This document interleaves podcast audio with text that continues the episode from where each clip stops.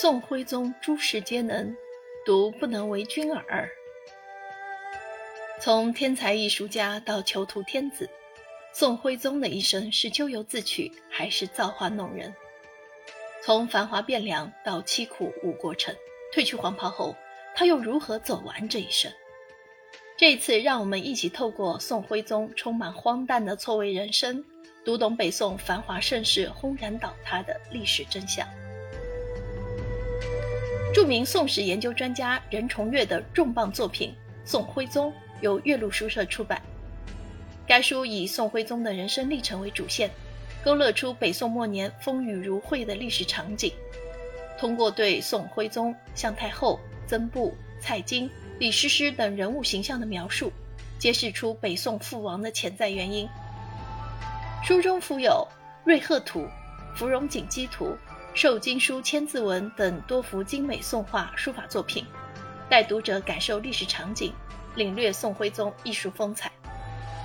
书末附《宋徽宗年表》，他的一生轨迹览表可了然于胸，方便读者对照阅读。宋徽宗赵佶在历史上知名度颇高，没有哪位帝王像他这样饱受争议。他一时被尊为百亿之神。一时又被视为亡国昏君，一时又被感叹差点就成了像唐太宗一样的千古帝皇。他飘逸潇洒的受经书，栩栩如生的花鸟画，哀怨低回的诗词，至今仍绽放着绚烂夺目的光彩。在他的影响下，张择端绘成了《清明上河图》，十八岁的王希孟创作了《千里江山图》。在他的引领下。宋朝走到了中国艺术史上的巅峰，可是做得好艺术家却未能做得个好皇帝。蔡京、童贯等北宋六贼在他身边相继登场，宋江、方腊等地方豪强揭竿而起，盛极一时的北宋王朝最终被金人所灭。在成为亡国之父后，他度过了八年的铁窗生涯，受尽了凌辱和折磨。五十四岁，在北方边陲小镇五国城结束了一生。其实，宋徽宗在即位之初，曾经也有过一段励精图治的辉煌时期。亲人王夫之曾说：“徽宗之出政，灿然可观。他屡下求直言诏，撺竹坚佞，昭雪渊玉，察纳忠言。